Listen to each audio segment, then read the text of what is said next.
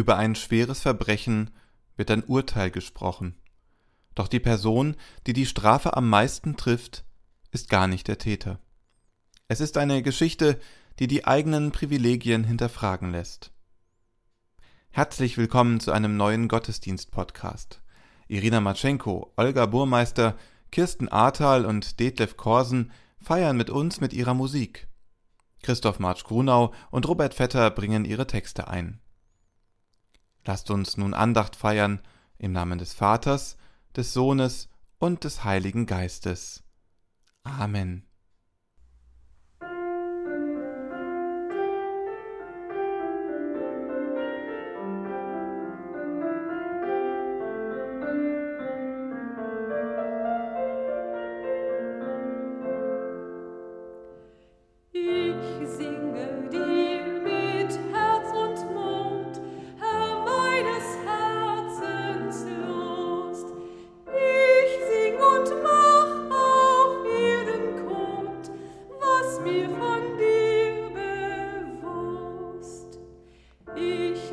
vendas tú.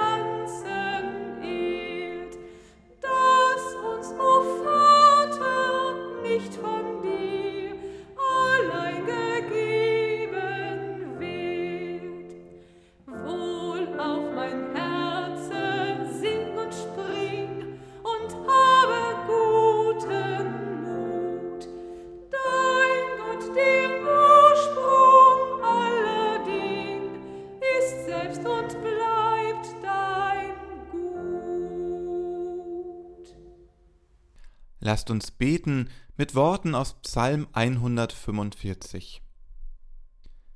Ich will dich erheben, mein Gott, du König, und deinen Namen loben immer und ewiglich. Ich will dich täglich loben und deinen Namen rühmen immer und ewiglich. Der Herr hält alle, die da fallen, und richtet alle auf, die niedergeschlagen sind. Der Herr ist gerecht in allen seinen Wegen und gnädig in allen seinen Werken. Der Herr ist nahe allen, die ihn anrufen, allen, die ihn mit Ernst anrufen. Er tut, was die Gottesfürchtigen begehren, und hört ihr Schreien und hilft ihnen.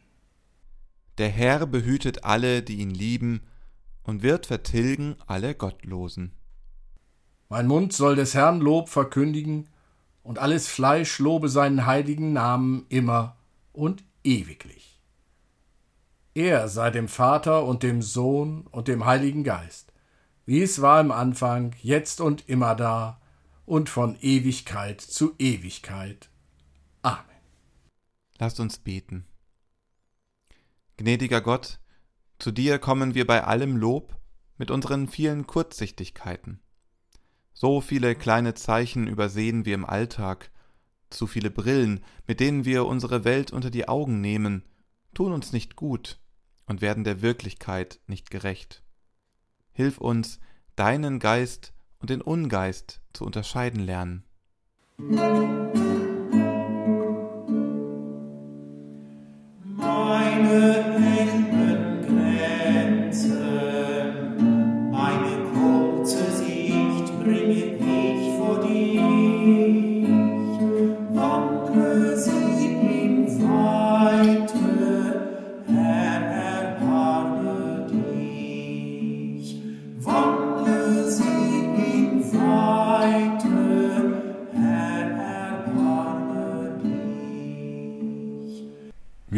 Erleben unsere Grenzen nicht allein am Abend, wo wir müde werden und loslassen müssen.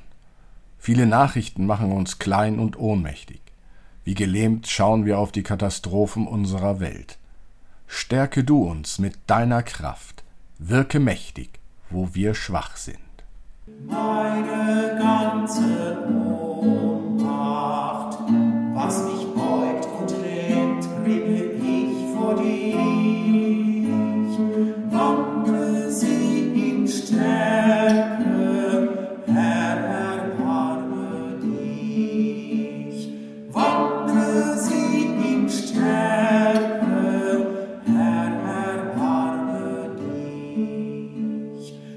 Lebendiger Gott, alles wirkliche Leben ist Beziehung, und unser Lebensrucksack ist voll mit Beziehungsgeschichten.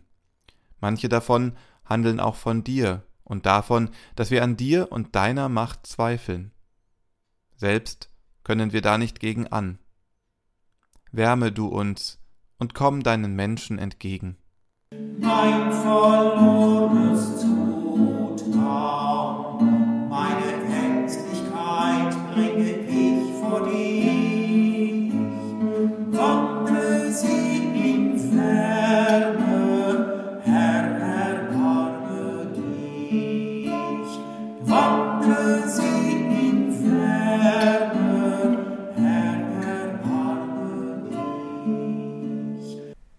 Hier stehen wir vor dir, so wie wir sind, jung oder alt, frei oder gebunden, freundlich oder zugeknüpft.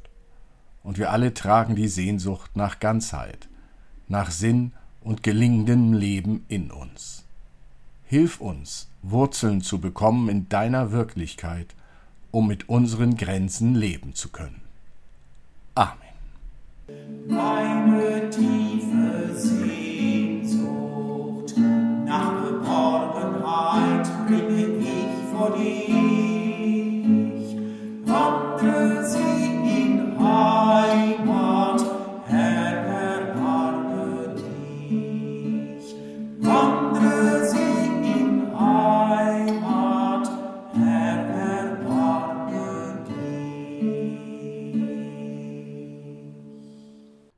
Unser heutiger Predigtext kommt aus dem zweiten Buch Samuel im zwölften Kapitel.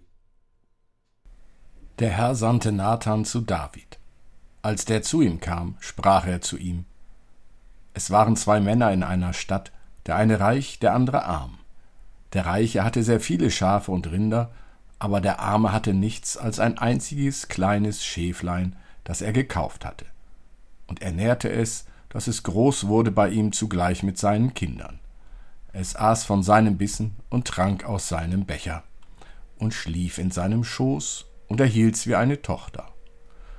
Als aber zu dem reichen Mann ein Gast kam, brachte er es nicht über sich, von seinen Schafen und Rindern zu nehmen, um dem Gast etwas zuzurichten, der zu ihm gekommen war.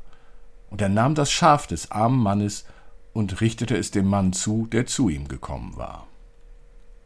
Da geriet David in großen Zorn über den Mann und sprach zu Nathan: So wahr der Herr lebt, der Mann ist ein Kind des Todes, der das getan hat.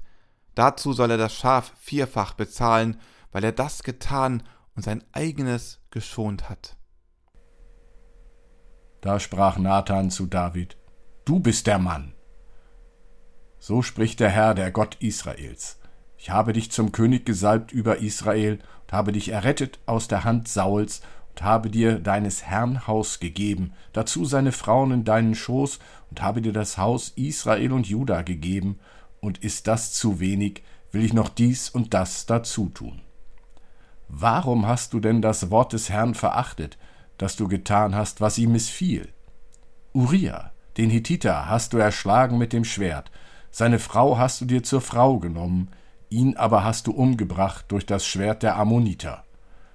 Nun, so soll von deinem Haus das Schwert nimmermehr lassen, weil du mich verachtet und die Frau Urias des Hethiters genommen hast, dass sie deine Frau sei.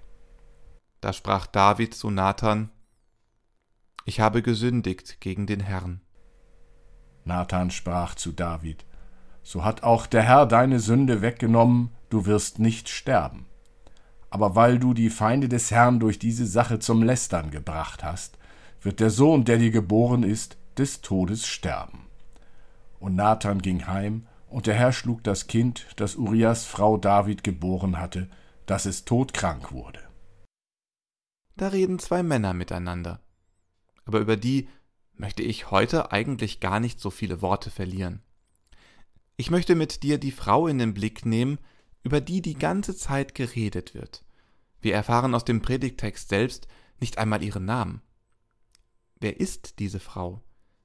Was ist das für ein Unrecht, das ihr offensichtlich angetan wurde? So viel erfahren wir ja bereits. Lass uns dafür die Geschichte etwas früher beginnen.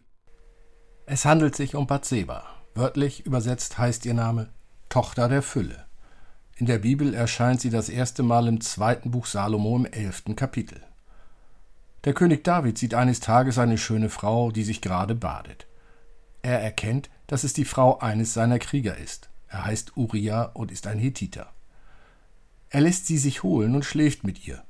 Von ihrem Einverständnis wird nichts berichtet. Bathseba wird schwanger. Das sagt sie David auch. Übrigens ihre einzige wörtliche Rede im Text.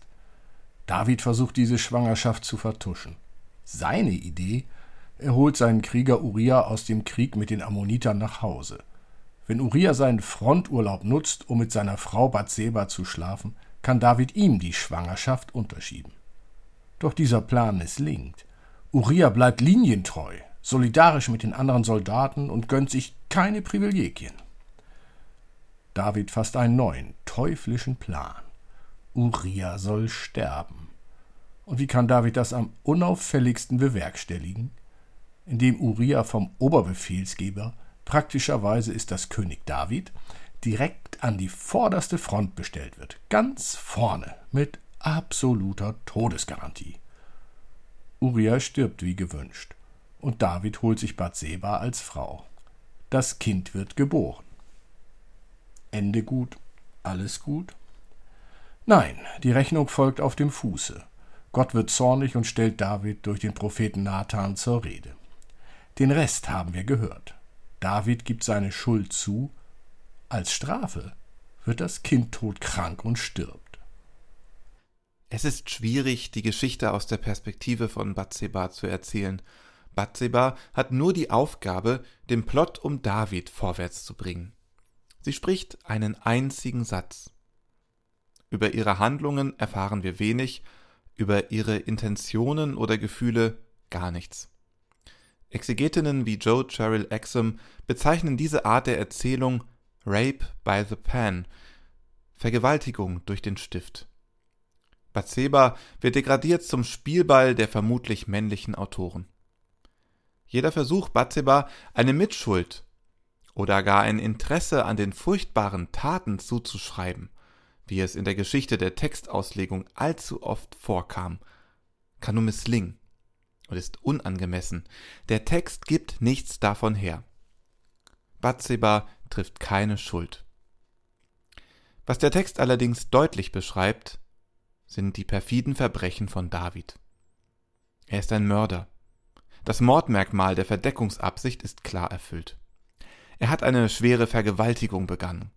Bathseba wird nicht zugestimmt haben, davon steht im Text jedenfalls nichts.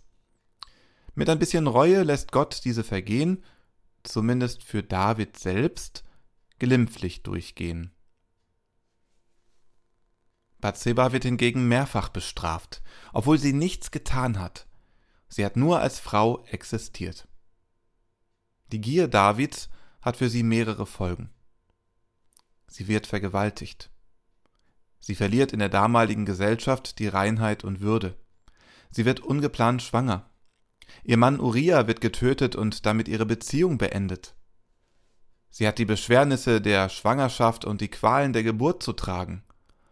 Und wenn all das nicht genug wäre, wird auch noch ihr Kind getötet. Dass Gott das unschuldige Kind für die Taten seines Vaters haftbar macht und tötet, ist nur schwer zu ertragen.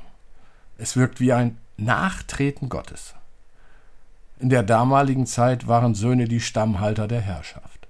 Einen Sohn getötet zu bekommen, wog ungleich schwerer als eine Tochter zu verlieren.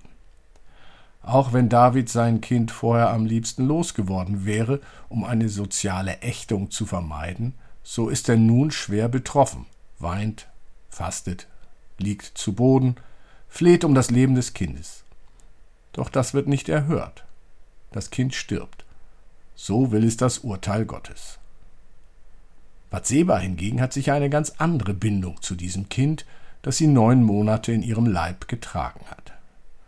Ob Bathseba dieses Kind so unbeschwert liebt, wie sie ein gewünschtes Kind mit Uriah geliebt hätte, das können wir nicht wissen. Was wir wissen, ist, dass sie nun dem Kind beim Todeskampf beiwohnen muss. Denn es stirbt nicht plötzlich, sondern es wird todkrank. Das zieht sich grausam hin. Später wird Bathseba ein weiteres Kind gebären, Salomo, den Nachfolger Davids. Doch zu diesem Zeitpunkt kann sie das nicht wissen. Wie lässt sich ein Leben nach so einer Erfahrung führen? Und wo ist die gerechte Strafe für David? Der Text lässt sie schmerzlich vermissen. Gibt es darauf überhaupt eine Antwort? Was macht diese Geschichte mit mir? Sie lässt mich wütend zurück. Ich kann die Ungerechtigkeit, die Bathseba erleiden muss, nicht akzeptieren. Als Prediger, als Mann schäme ich mich für David.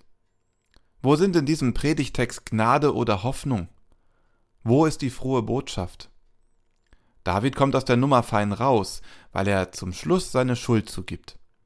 Das Geständnis kommt für meinen Geschmack ziemlich fadenscheinig daher. Wer heute für solche Taten vor Gericht steht und durch ein Geständnis eine Strafmilderung erwartet, sollte da wesentlich früher und umfangreicher kooperieren.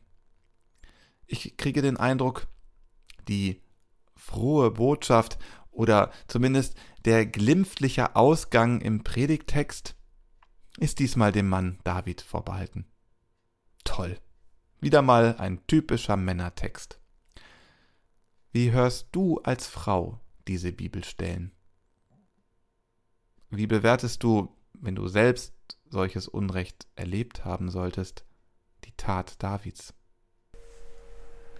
Das UNODC, das United Nations Office on Drugs and Crimes, erhebt Statistiken zu Verbrechen und Delikten auf der Welt. Diese Zahlen zeigen, dass jedes Jahr über eine Million Menschen Opfer schwerer sexueller Gewalt und Tötungen werden. Der Großteil davon sind Frauen. Üblicherweise stellen wir uns in der Kirche an die Seite dieser Menschen. In der Predigt, in der Fürbitte, bei diakonischen Aktionen. Wir zeigen unsere Solidarität, kämpfen für sie, weinen mit ihnen. Nun dieser Text mit dieser Botschaft. Kann das zusammenpassen? Vielleicht bietet der Wochenspruch uns Orientierung. Im ersten Petrusbrief heißt es, Gott widersteht den Hochmütigen, aber den Demütigen gibt er Gnade. Ja, Gott widersteht dem hochmütigen David, eindrücklich und gewaltsam. Aber wo bleibt die Gnade für Bathseba? Ein Wort lässt mich aufhorchen. Demut. Was ich bei aller Entrüstung tun kann, ist, dass ich mir demütig bewusst mache, welche Privilegien ich als sogenannter weißer Mann in dieser Welt besitze. Dass ich demütig werde vor der Angst von Frauen und LGBTQ-Menschen, die sich nachts nicht trauen, sich in der Öffentlichkeit zu bewegen. Ein Grundrecht, das ich selten in Frage stelle. Dass ich demütig werde vor der Diskriminierung und dem Rassismus, den Menschen erfahren, weil sie eine andere Hautfarbe, Herkunft, Sprache, Geschlecht oder Befähigung haben. Also nicht gesund, weiß, männlich und privilegiert sind. Dass ich demütig werde vor den Opfern sexueller Gewalt, die ihre Selbstbestimmung verlieren, traumatisiert werden und im schlimmsten Fall eine ungewollte Schwangerschaft zu Ende führen müssen, weil es immer mehr Länder gibt, die eine Abtreibung verbieten. In der Demut spüre ich, dass Bathseba eine sehr starke Frau sein muss, ob sie sich das wünscht oder nicht. Sie hält das alles aus. Lass uns Bathseba zum Vorbild nehmen und als Mahnung. Lass uns für ihre Rechte einsetzen. Für alle Bathsebas auf der Welt, weiblich, männlich und divers. Lass uns unsere Privilegien prüfen. Denn Gott gibt den Demütigen Gnade und schenkt uns allen so ein besseres Leben. Amen.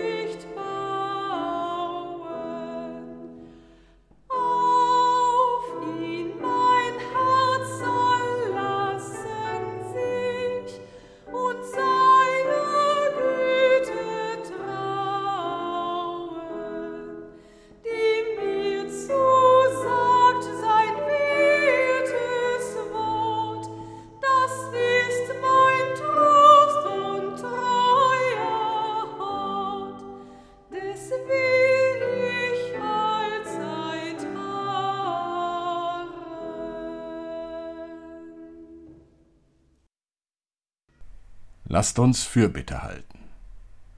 Ewiger Gott, Beistand der Niedergeschlagenen, Halt der Fallenden, du bist in allen Tiefen gegenwärtig, auch dort noch, wohin kein Mitgefühl und keine Aufmerksamkeit mehr reichen.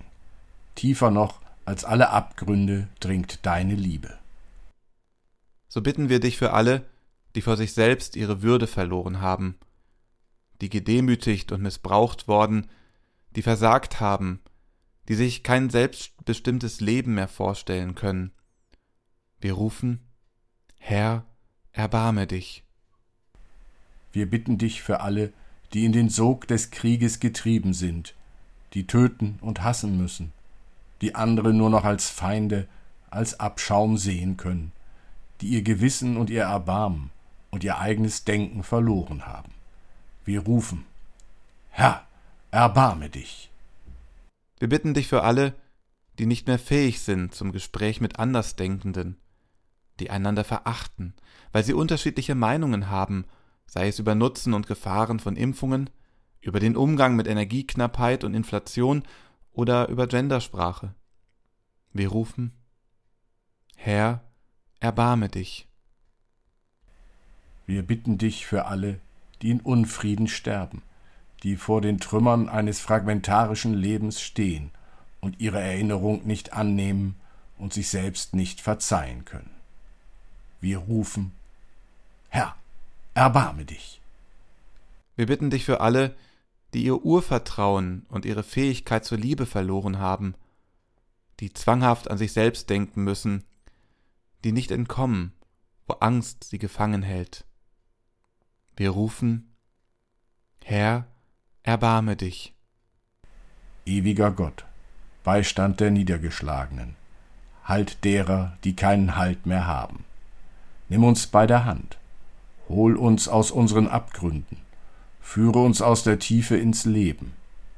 Das bitten wir durch Jesus Christus, deinen Sohn, der mit dir und dem Heiligen Geist lebt und Leben schafft in Ewigkeit. Amen. So beten wir gemeinsam. Vater unser im Himmel, geheiligt werde dein Name, dein Reich komme, dein Wille geschehe, wie im Himmel, so auf Erden. Unser tägliches Brot gib uns heute, und vergib uns unsere Schuld, wie auch wir vergeben unseren Schuldigern. Und führe uns nicht in Versuchung, sondern erlöse uns von dem Bösen. Denn dein ist das Reich und die Kraft und die Herrlichkeit in Ewigkeit. Amen.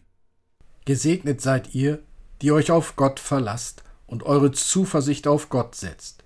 Ihr seid wie ein Baum am Wasser gepflanzt, der seine Wurzeln zum Bach streckt. Wenn Hitze kommt, fürchtet ihr euch nicht, eure Blätter bleiben grün. Ihr sorgt euch nicht, wenn ein dürres Jahr kommt, ohne aufzuhören bringt ihr Früchte. Gesegnet seid ihr und geht hin im Frieden. Amen.